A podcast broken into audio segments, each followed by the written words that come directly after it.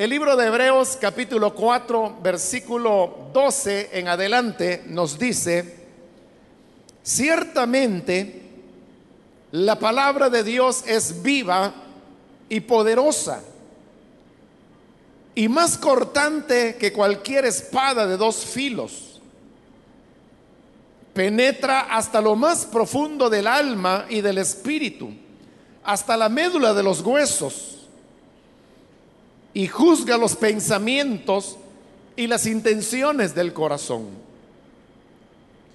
Ninguna cosa creada escapa a la vista de Dios. Todo está al descubierto, expuesto a los ojos de aquel a quien hemos de rendir cuentas.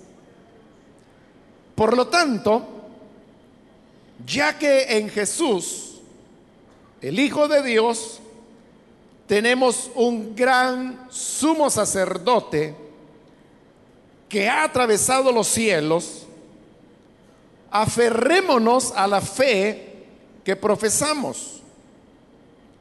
Porque no tenemos un sumo sacerdote incapaz de compadecerse de nuestras debilidades, sino uno que ha sido tentado en todo de la misma manera que nosotros, aunque sin pecado.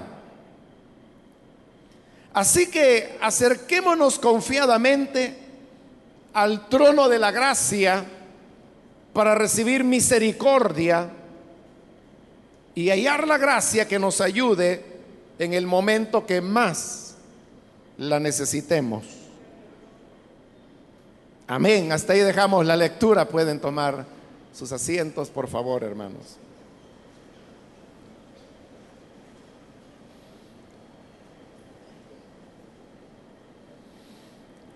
Hermanos, este día, como dije, continuamos con nuestro estudio de este libro de Hebreos, donde se ha venido desarrollando el tema de cómo el Señor Jesús es superior a Moisés. Para llegar a esa conclusión, vimos cómo en este libro se presentaron dos capítulos, que es el 1 y el 2, donde se fueron colocando elementos y antecedentes sobre los cuales llegar a apoyar la gran afirmación que acabo de mencionar hace un momento, y es que el Señor Jesús es superior a Moisés.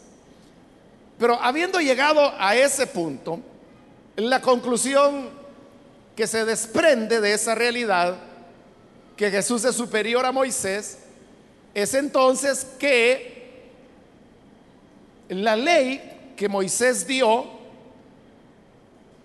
pierde su efectividad o su grandeza, por decirlo de esa manera, frente al Evangelio que es lo que el Señor Jesús vino a enseñarnos. En otras palabras, la afirmación de que Jesús es superior a Moisés es afirmar que el Evangelio es superior a la ley. Y habiendo establecido ya esa base, ese punto de partida, como le dije en la última oportunidad, la mayor parte de esta carta a los hebreos se va a dedicar a hacer una comparación entre aspectos de la ley y cómo estos han sido ahora superados por la gracia del Evangelio. Ya vimos en las últimas dos oportunidades el primero de los dos ejemplos y fue, hermanos, el tema relacionado al reposo. ¿Se recuerda cuando vimos en los versículos anteriores, tanto en la parte segunda del capítulo 3 como en la primera parte de este capítulo 4, cómo el pensamiento se fue desarrollando en el sentido que el verdadero reposo es el entrar a la gracia de Dios. Recordemos que en la última oportunidad vimos las palabras en donde se afirmaba que el que ha entrado en la gracia del Señor ha descansado de sus obras, así como Dios descansó de las suyas en el séptimo día después de la creación. Y sabemos que la escritura dice que en el séptimo día Dios descansó porque Él ya había finalizado la obra de su creación. Entonces, de ahí es de donde se toma el argumento para enseñar que el sábado era solamente una figura o una sombra de una realidad que habría de venir posteriormente. Y esa realidad que habría de venir es precisamente la gracia del Evangelio. Y por eso es que finalizábamos en la última oportunidad diciendo que aquel que ha recibido la justificación por fe, la gracia del Evangelio, es una persona que descansa de sus obras en el sentido que esa persona ya no tiene que estar con esa carga o esa preocupación que si estará haciendo las obras suficientes o adecuadas para poder ganar el favor divino. Entonces mencionábamos que vivir bajo la ley, la cual establece el que haga estas cosas, vivirá por ellas, entonces somete a la persona a una esclavitud, porque entonces la persona constantemente tiene que estar pensando y preocupándose si está haciendo todo lo que la ley establece. Y como Pablo lo explica en su carta a los Gálatas, e, él afirma que nadie puede cumplir la ley porque si se guarda toda la ley, pero se infringe uno de sus puntos, entonces ya se quebrantó la ley completa. Y por eso es que las personas que se quieren justificar por obras, es decir, aquellos que creen todavía que la salvación es por obras y que la salvación se la tiene que ganar y que depende cómo usted viva, cómo usted actúe, cuál es su conducta en base a eso, es que en el día final se va a determinar si usted se salva o se pierde. Esa es salvación por obras. De las personas que piensan de esa manera, no pueden tener paz, no pueden tener tranquilidad, porque ¿cómo pueden esas personas tener la total seguridad que están haciendo todas las obras que se necesitan para alcanzar la salvación? Pero cuando el Evangelio viene y la gracia de Cristo aparece, entonces no es que Dios ya no demande obras de justicia. Lo que ocurre es que Dios sigue demandando las obras de justicia. Pero esas obras de justicia son cumplidas por el Señor Jesucristo. ¿Y quién es aquel que puede decir que Jesús no cumplió con todos los mandamientos del Señor? Aquí mismo acabamos de leer un versículo donde se nos dice que el Señor Jesús fue sin pecado. Entonces, si Jesús fue sin pecado, entonces significa que Él cumplió perfectamente la ley. Por lo mismo Jesús no tenía por qué morir, porque la paga del pecado es muerte. Pero si Jesús no pecó, entonces ¿por qué murió? Murió porque no era que él estuviese pagando sus pecados personales. Pues hemos leído hoy que dice que él no pecó. Él murió porque con esa muerte canceló la deuda de pecado que nosotros teníamos. Entonces, al tomar nuestra deuda de pecado, Cristo pagó por algo que Él no debía, lo debíamos nosotros. Pero entonces, ¿a dónde queda la justicia, la integridad, la obediencia y la fidelidad del Señor Jesús? No es que quede flotando en el aire o que se haya deshecho o que se haya perdido, sino que esa justicia de Dios es la que ahora nos es aplicada a nosotros. Y por eso es que por medio de la fe somos justificados por la gracia. Y la gracia es recibir algo que una persona no merece. Y realmente nosotros no merecíamos que se nos diera la integridad, la pureza, la inocencia de Jesús. Pero eso es lo que tenemos delante de Dios. Claro, usted me podrá decir, pero ¿y yo cómo voy a tener la inocencia de Jesús si yo he pecado, si he cometido tantas desobediencias, tantas rebeliones? ¿Cómo voy a ser inocente como Jesús? En eso precisamente es que consiste la salvación por fe. Por eso se llama por fe. Porque es la fe la que a usted le hace creer lo que Dios preparó y lo que Jesús prometió.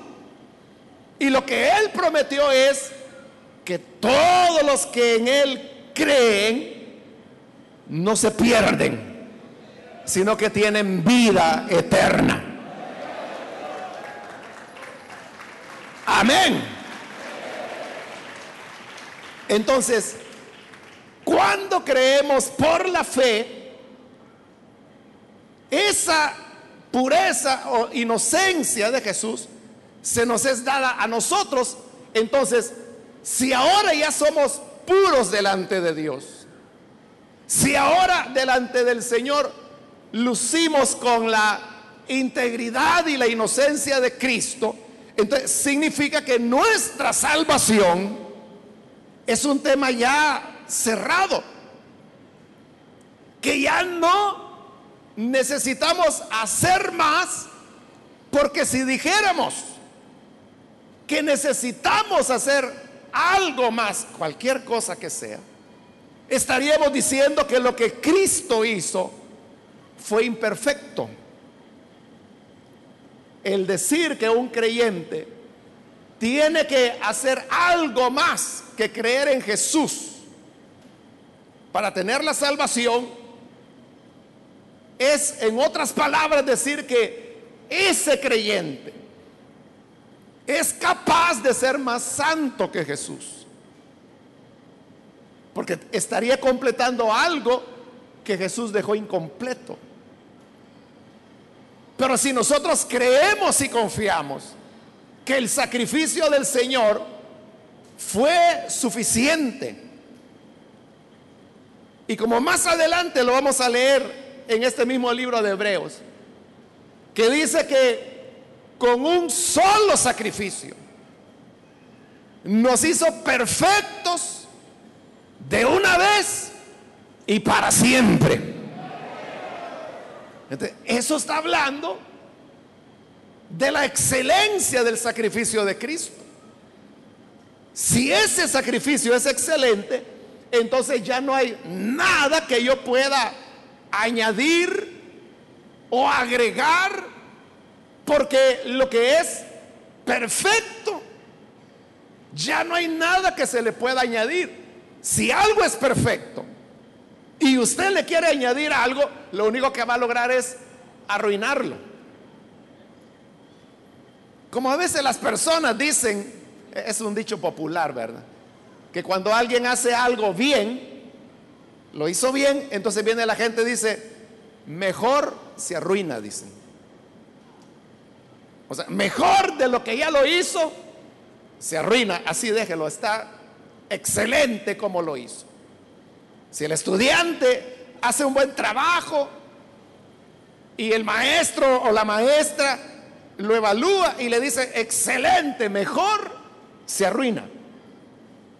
Quiere decir que estuvo muy bien lo que hizo. Así es el sacrificio de Jesús. Y el sacrificio de Jesús no es excelente. El sacrificio de Jesús es perfecto. Entonces, no podemos añadir más. Entonces, como ya no podemos añadir más, entonces, ¿qué obra vamos a hacer? ¿Qué más tenemos que hacer que Cristo no haya hecho?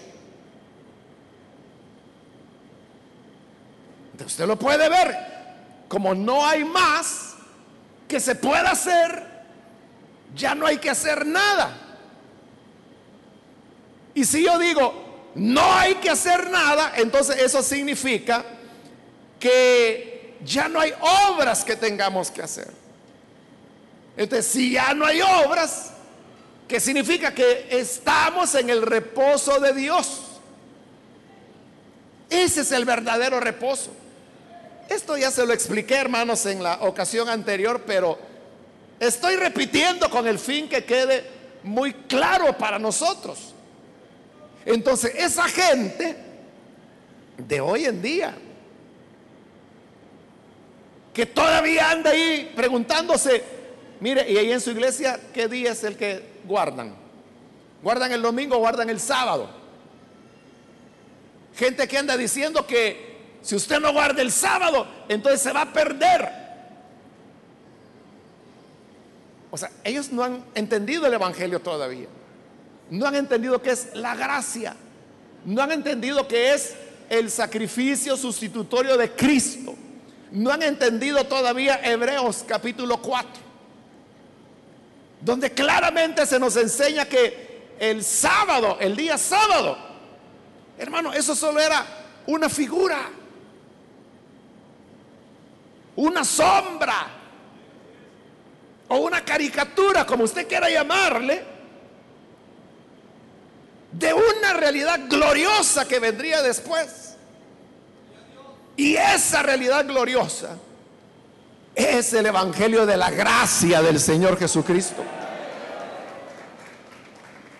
Porque bajo el Evangelio de la gracia, ya no hay nada que podamos añadir. Ya no hay obras que podamos agregar.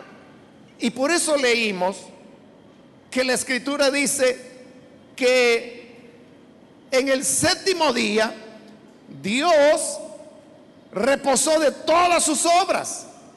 Así lo dice en el versículo 4, porque dice que quedó terminada la creación del mundo. Entonces, de igual manera, los que hemos entrado a la gracia del Señor, al Evangelio de nuestro Señor Jesucristo, hemos descansado de nuestras obras, así como Dios descansó de las suyas. Entonces, ese es el verdadero sábado. Y por eso es que en el capítulo 3 vimos que basándose en el Salmo 95, se nos enseñó que el día para entrar en el reposo no es el sábado, no es el domingo, no es miércoles, jueves, el día que la gente quiere inventar, sino que dice que el día es hoy. Porque el Salmo 95 dice, si escuchamos hoy su voz, no endurezcamos nuestros corazones. Porque hoy es que a través de su evangelio, el Señor Jesucristo nos está llamando a la gracia. Nos está diciendo, ya deja el esfuerzo inútil de tratar de salvarte por obras. Ya no son necesarias las obras, porque Cristo hizo todas las obras que eran necesarias para la salvación. Ven y descansa en el sacrificio, en la sangre que Cristo derramó hoy entra al reposo y por eso tres veces Se cita el Salmo 95 cuando dice, así que si oímos hoy su voz, no endurezcamos el corazón. Entonces, ¿cuál es el día de reposo? Hoy. Porque hoy es cuando el ser humano puede venir para descansar en la gracia del Señor. Y el verdadero reposo no es un día, sino que es esa gracia que ya no nos demanda más obras, sino que al contrario, que descansemos de las obras, así como Dios descansó de las suyas cuando terminó la creación. Ahora, le dije hace un momento que esto ya se lo había dicho, se lo dije en la última oportunidad, porque de eso trató los versículos que cubrimos en la última ocasión. Pero se lo estoy repitiendo. ¿Por qué? Se lo estoy repitiendo.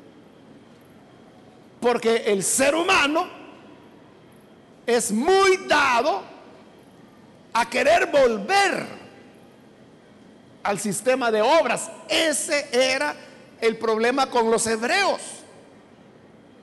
Como eran hebreos, ellos habían vivido bajo la ley de Moisés por milenios. Estaban muy acostumbrados a ella, aunque no la cumplían. Pero esa era la idea de ellos. Entonces, a cada momento, ellos apostataban del Evangelio, se apartaban del Evangelio para volver a la ley de las obras. Y ese problema, hermanos, de dejar de confiar en la gracia de Dios para apoyarme en lo que yo puedo hacer, ese no solo fue un problema de los hebreos, ese es un problema del ser humano en todos los tiempos. ¿Por qué razón? Porque el ser humano es orgulloso. El pecado ha hecho de nosotros los seres humanos orgullosos. Y como somos orgullosos, siempre nosotros queremos ganar algún crédito, ganar algún mérito con lo que hacemos al hombre. Le gustan los reconocimientos, le gustan los premios, les gusta que los alaben, que los elogien. Y por ese orgullo es que muchos creyentes, que por ser creyentes deberían estar descansando de sus obras, están todo el tiempo pensando en hacer obras. Y están todo el tiempo enfocando las baterías hacia lo que realmente no es evangelio. Entonces, es la gente que está pendiente sobre todo del vecino, no de ellos mismos. Porque al señalar al vecino, ellos se justifican, ellos se levantan. Es igual, hermanos, que cuando el Señor contó aquella parábola de los dos hombres que fueron a orar al templo. Uno era fariseo y el otro era un publicano, un cobrador de impuestos. Y se recuerda cómo oraba el fariseo. Le decía, Dios, te doy gracias porque yo no soy como ese. Al señalar al otro, él quedaba bien. No soy ladrón como ese. No soy cobrador de impuestos como ese. Yo ayuno dos veces por semana. Le ganaba ese fariseo, ¿verdad, hermanos? Porque ¿quién de nosotros es el que ayuna dos veces por semana? Él ayunaba dos veces por semana. Él decía, aquí estoy orando. No soy adúltero, no soy pecador, no soy como él. Entrego los diezmos de todo. Ayuno dos veces por semana. ¿Y qué dijo Jesús? Que cuando él volvió a casa, volvió como fue. Igual de perdido. Porque lo que hacía era señalar al otro. Entonces, los fariseos modernos que están dentro de las iglesias y por causa del orgullo son los que siempre están señalando a las otras personas. Y ese por qué habla así, y ese por qué camina así, y ese por qué se peina así, y ese por qué usa esos zapatos. Y todo el tiempo está diciendo, está perdido hermanito. Mire que usted no ha nacido de nuevo. Usted tiene que hacer aquí, tiene que hacer allá, tiene que hacer, tiene que hacer, tiene que hacer, tiene que hacer, tiene que hacer. Le están pidiendo a la gente que hagan, que obren. Cuando la escritura dice que lo que tenemos que hacer es descansar de las obras. Es decir, mientras que Dios dice, entraron en el reposo, en el descanso de Dios. Los fariseos modernos dicen, trabaja, trabaja, trabaja, trabaja. Si no te vas a quedar, Cristo ya viene, te vas a quedar.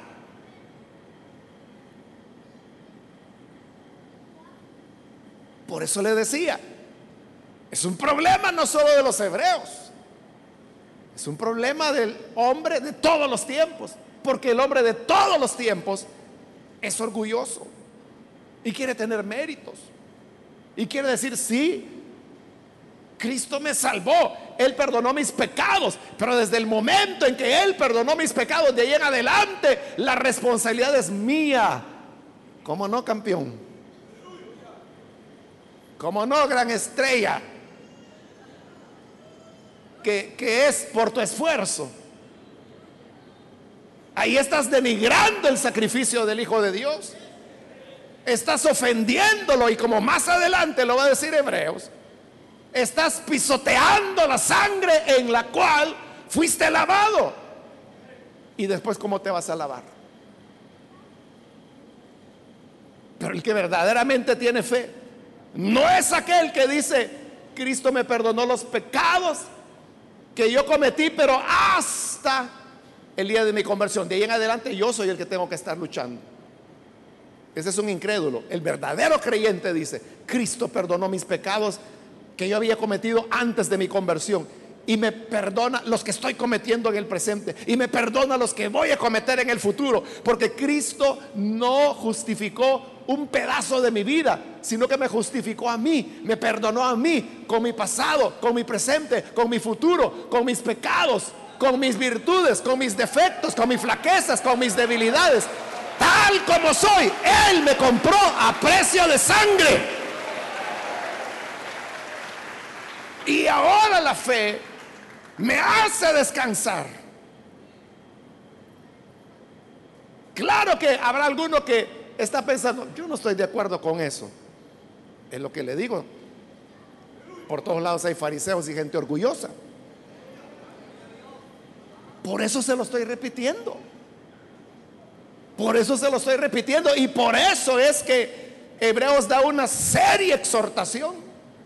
Y la exhortación es que a Dios no lo podemos engañar.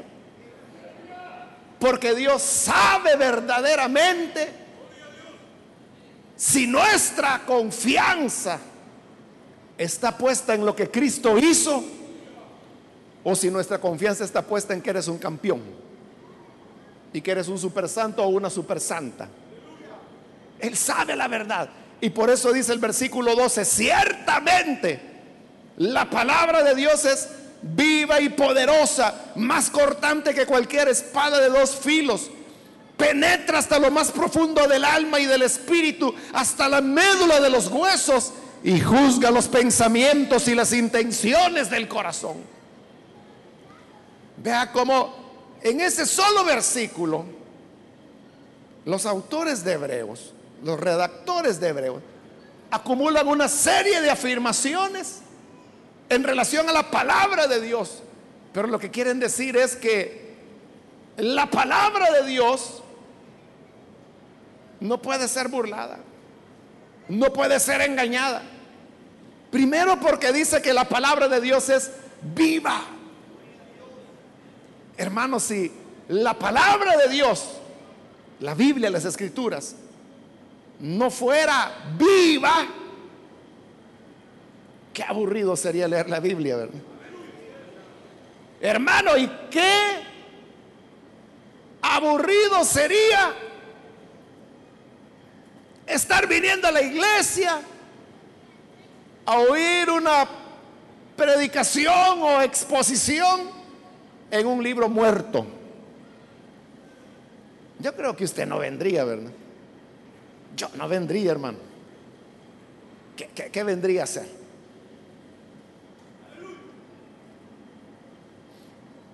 Pero si por la misericordia del Señor tengo 35 años predicando este Evangelio, es porque cada día la palabra de Dios es una fuente de agua fresca, viva, que sacia nuestra necesidad de hoy. Amén.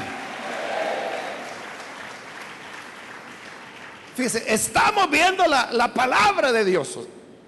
Ahí estoy leyendo y estoy predicando de eso. Pero mire que vive en la palabra. esto que estamos leyendo, esto fue escrito, ya va a ser dos mil años. Uno diría, bueno, y yo primero no soy hebreo. Segundo, eso fue para los que vivieron hace dos mil años. Entonces, ese papel no tiene nada que decirme a mí.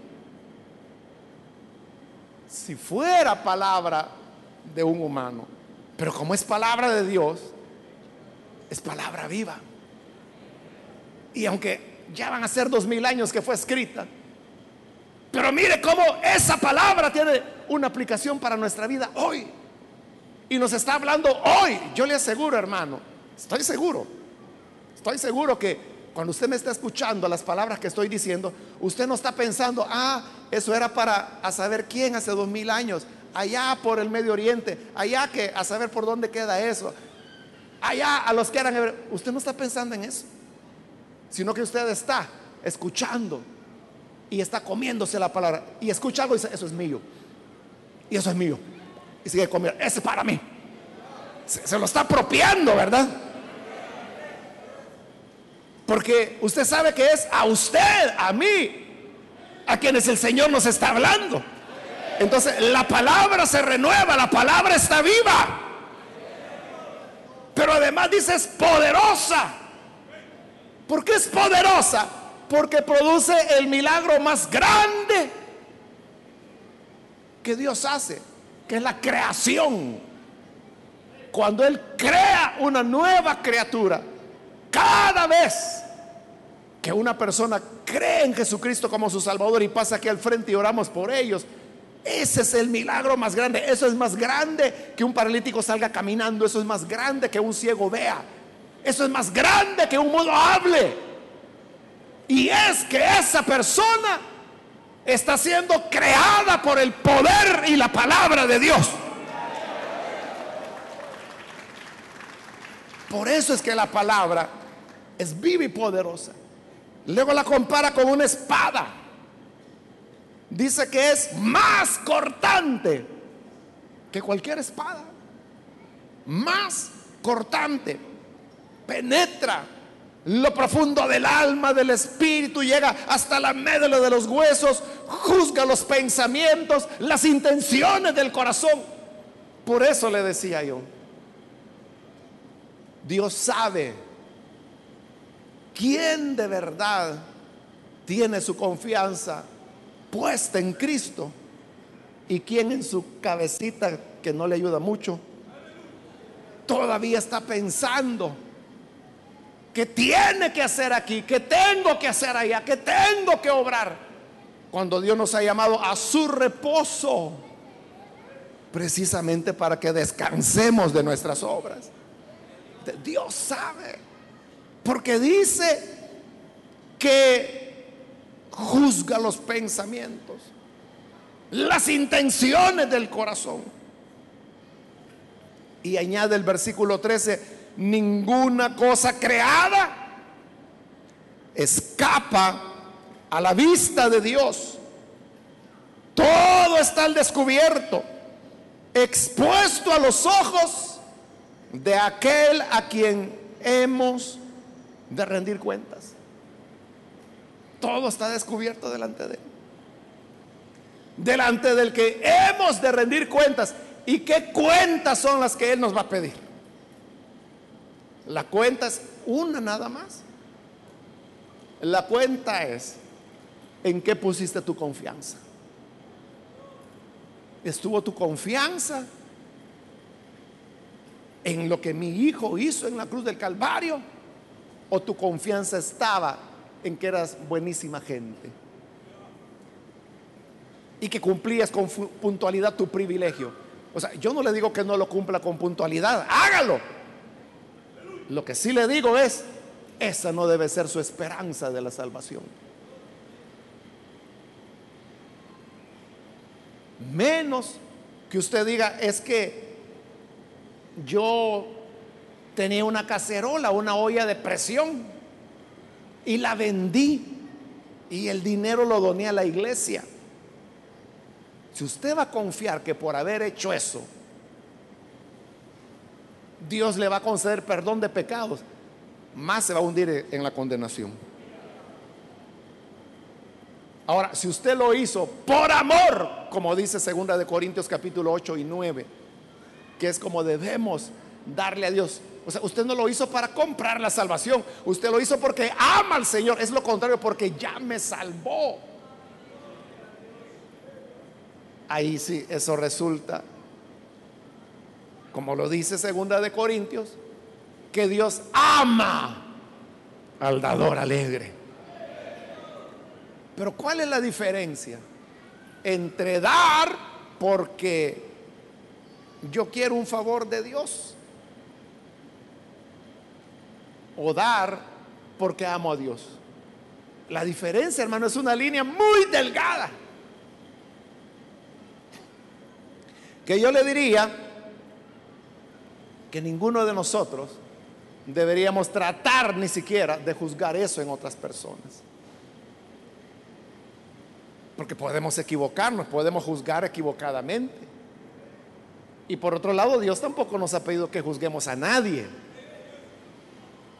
Pero eso sí, el versículo 13 dice que todo está al descubierto, expuesto a los ojos de aquel a quien hemos de rendir cuenta. Dios sí lo sabe. Dios sí sabe cuál es nuestra verdadera motivación. Dios sí lo sabe. Y por eso es que la invitación es, no te apartes. Luego en el versículo 14, hermanos, va a iniciar la sección más larga de este libro de Hebreos y es donde ahora se va a hablar de Jesús como el nuevo sumo sacerdote. Arranca aquí en el versículo 14 y va a terminar hasta el capítulo 8. Es decir, este pedacito que queda del 4, el capítulo 5, el 6, el 7 y el 8 enteros, están dedicados a hablar de Jesús como nuestro sumo sacerdote. Claro, eso, adentro de eso, se van a tocar otros temas, como por ejemplo el tema del diezmo, y se va a tocar el tema del santuario y de los sacrificios. Pero vamos a ir poco a poco.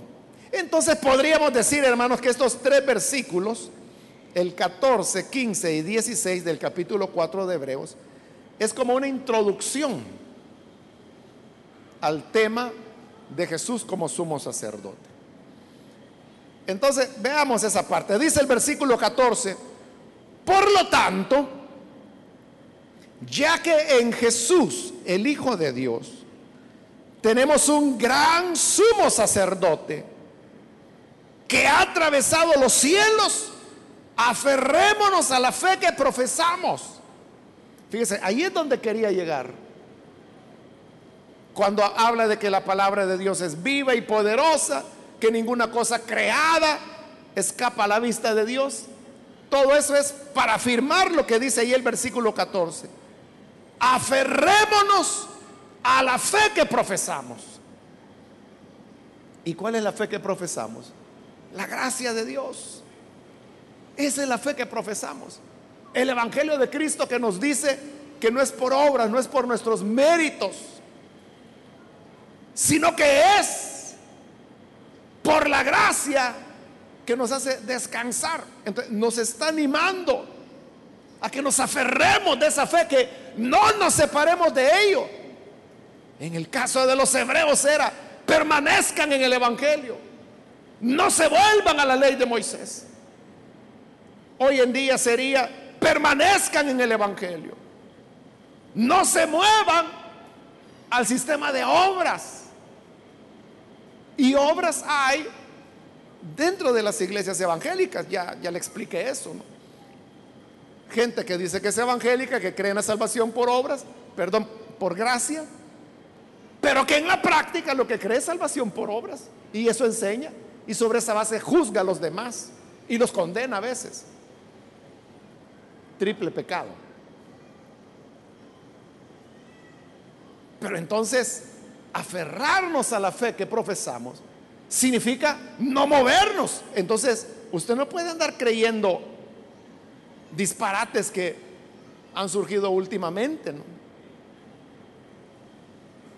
de, personas que ahí andan hablando en hebreo porque dicen que ese es el idioma de Dios y que guardan el sábado y que dicen que hay que guardar la ley y que no hay que comer cerdo y que no hay que comer conejo y que no hay que comer conchas.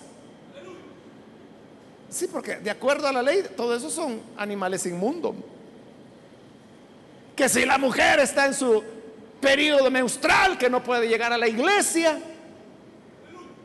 Y todo eso que es obras, obras, obras, obras.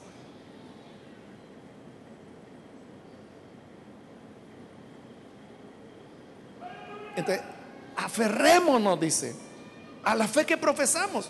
Nosotros no somos judíos, hermanos, para que practiquemos la religión del judaísmo. Porque el judaísmo es una religión que no es cristiana, es judaísmo. Eso no es cristianismo. Y no tiene nada que ver. Es como que si usted quisiera tomar elementos del Islam para mezclarlos con el cristianismo. Y que comencemos a orar en árabe. Porque el musulmán no traduce el Corán, que es como la Biblia de ellos, ¿no?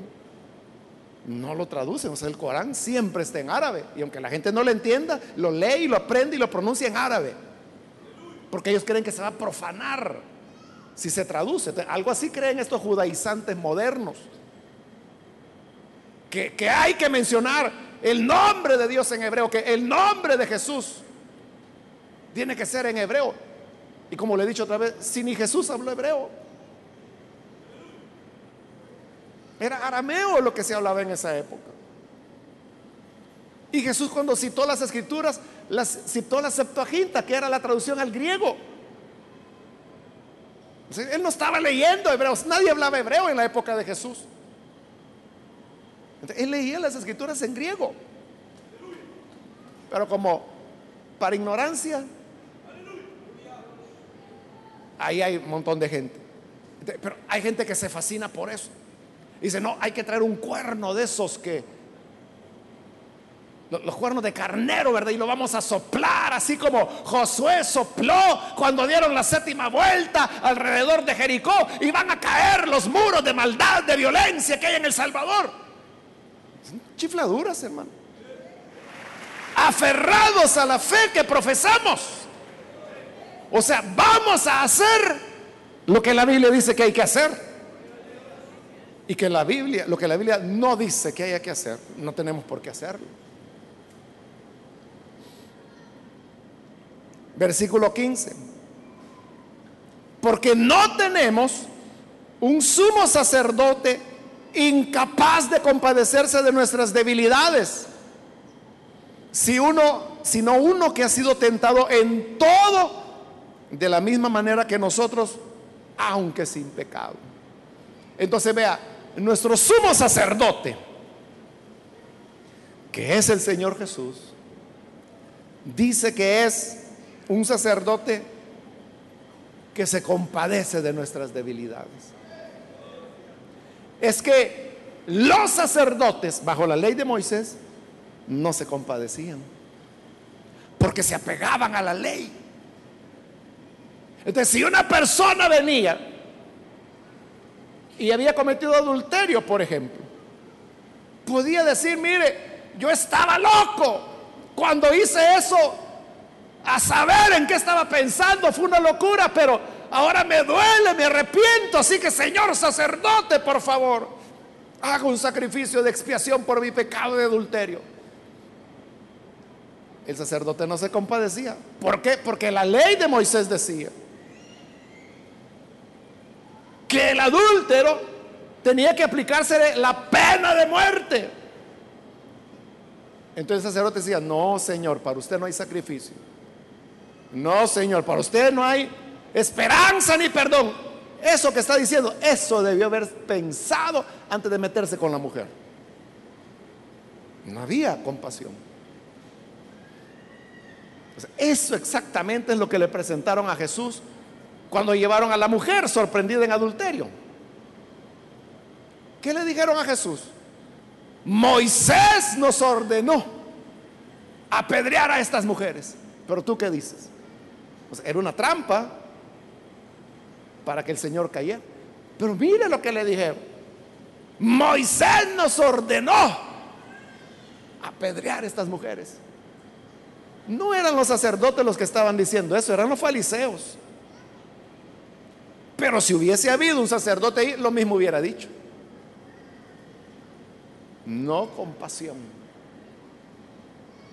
Gracias a Dios, hermanos, que nuestro sacerdote no es un sacerdote humano.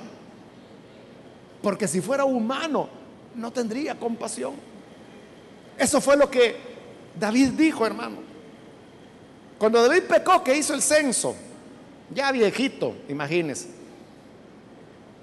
Cuando uno diría, bueno, ya sirvió al Señor toda la vida, ya está viejito, ya no va a pecar. Peca el pobre David haciendo el censo. Entonces viene Dios y le dice, vaya David, pecaste, te tengo que castigar, pero te voy a dar tres opciones. Tú vas a escoger cuál castigo quieres. Uno, que por tres años haya sequía en la tierra. Dos, que por tres meses te persigan tus enemigos. Y tercero, que por tres días haya peste. ¿Cuál de los tres quieres? Ese es el único ser humano al cual Dios en toda la historia le ha dado a escoger qué castigo quiere. Y se recuerda que dijo David. Dijo, que yo caiga en mano de hombres, que Dios me libre y Dios me guarde, dijo él. Porque el hombre, dijo, no tendrá misericordia. Mejor, Señor, escojo los tres días de peste, caer en tus manos, porque tú eres un Dios grande en misericordia.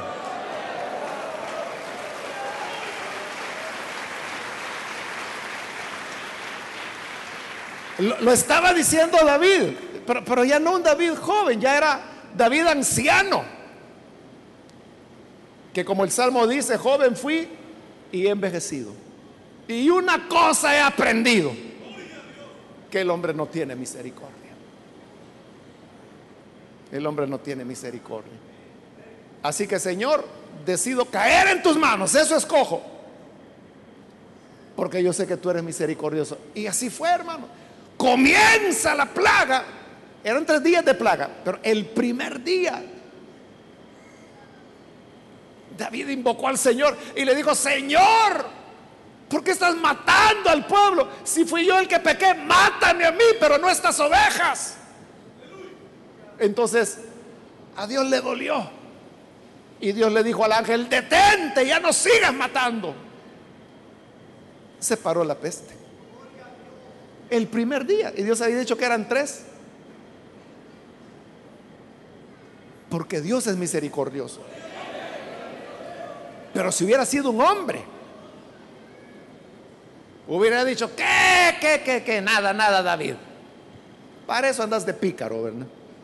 Va un día y son tres, así que aguanta. Y hubiera seguido los tres días. El hombre no tiene misericordia.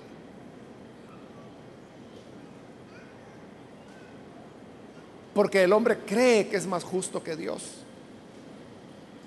Por eso es que el hombre es implacable para juzgar al prójimo, para condenarlo, para señalarlo.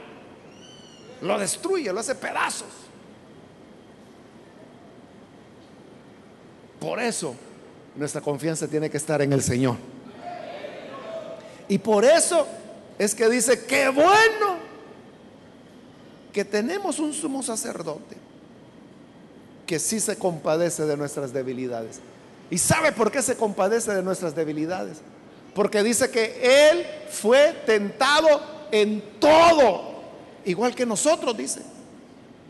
Tentado en todo de la misma manera que nosotros. E-, esas palabras, hermano, yo lo he dicho varias veces y se lo vuelvo a repetir. Es increíble que la Biblia diga eso. Que Jesús fue tentado en todo. Es extraordinario que la Biblia diga eso. ¿Por qué? Póngase a pensar lo que eso significa. Véalo de esta manera. ¿Qué cree usted que fueron los pecados que para Jesús fueron una tentación? Piense en el pecado que usted quiera. ¿Cuál cree usted que fueron los pecados que tentaron a Jesús? Ya se puso a pensar el montón de barbaridades. En su mente usted estará diciendo, bueno, Jesús quizá fue tentado a ya no ir a la cruz del Calvario, pero que Jesús haya sido tentado a matar a alguien. No, no puede ser, porque le parece como una blasfemia. Pero ¿qué dice la Biblia? Tentado en todo. No, pero Jesús no era humano. Tentado en todo de la misma manera que nosotros. Por eso le digo, y yo le he dicho a los hermanos pastores, es que si la Biblia no dijera esto, nosotros no creeríamos que esa es palabra de Dios. Lo veríamos como una blasfemia. Porque yo le pregunto, ¿qué lo tienta a usted? ¿Qué pecado es el que lo tienta a usted? Ahí en su cabecita pecadora. ¿Qué fantasías y qué pecados son los que lo tientan?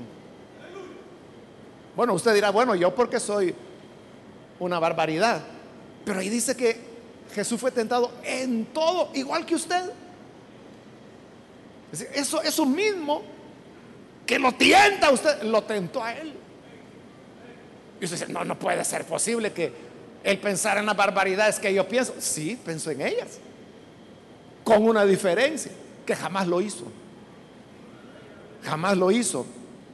Tentado en todo de la misma manera que nosotros, aunque sin pecado. Esa es la diferencia. Que él no pecó. Pero sí probó la tentación. Las mismas tentaciones que usted y yo tenemos. Entonces, ¿qué ocurre, hermano? Cuando una persona falla, No todo, ¿verdad? Pero normalmente el que falla se vuelve más comprensivo con los demás. Porque se acuerda. Por eso es que los jóvenes son los más críticos y los más implacables con los demás.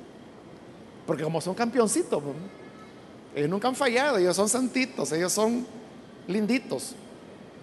Entonces, como ellos son campeones, cuando alguien falla, lo mandan al infierno. Un día ellos van a chapalear. Y ya cuando hayan chapaleado, entonces se van a dar cuenta. Como Jesús fue tentado en todo, Él ya sabe. O sea, cuando usted siente esa tentación, que usted dice, Señor, si tú no me ayudas, esta tentación me va a revolcar como el tumbo en la playa, ¿verdad?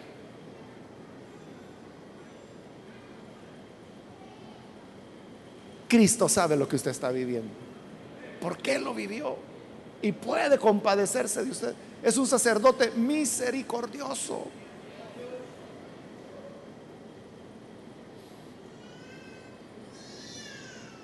Otros no, ¿verdad? Aunque ya vienen de revolcarse del pecado, siguen siendo fariseos implacables. Van a tener que vivir otra para que aprendan la misericordia. Entonces termina con el 16, dado que tenemos un sacerdote misericordioso, compasivo, dice, acerquémonos confiadamente al trono de la gracia para recibir misericordia y hallar la gracia que nos ayude en el momento que más la necesitemos. Como tenemos un sumo sacerdote misericordioso, entonces Él nos invita y nos dice, acerquémonos, vengan, vengan al trono de Dios, pero no es un trono de un rey autoritario, por eso le llama trono de la gracia, donde vamos a recibir la misericordia y la gracia que nos ayude en el momento que más la necesitamos. Entonces, no necesitamos mediadores, no necesitamos ceremonias, sino que es una invitación para que nos acerquemos con confianza. Y no importa lo que haya sido su vida pasada, lo que hayan dicho de usted, le menospreciaron, se burlaron de usted, porque la sociedad es así, es farisea, es hipócrita. Pero esa es la sociedad. En cambio, Cristo recibe con misericordia y benevolencia los que vienen a Él. Acerquémonos a Él entonces confiadamente. Amén. Bendito sea el Señor. Vamos a orar, vamos a cerrar nuestros ojos. Señor, gracias te damos por las personas que están aquí al frente, por las que a través de televisión, a través de radio, a través de cualquier medio que tú permitas, hoy están creyendo tu palabra,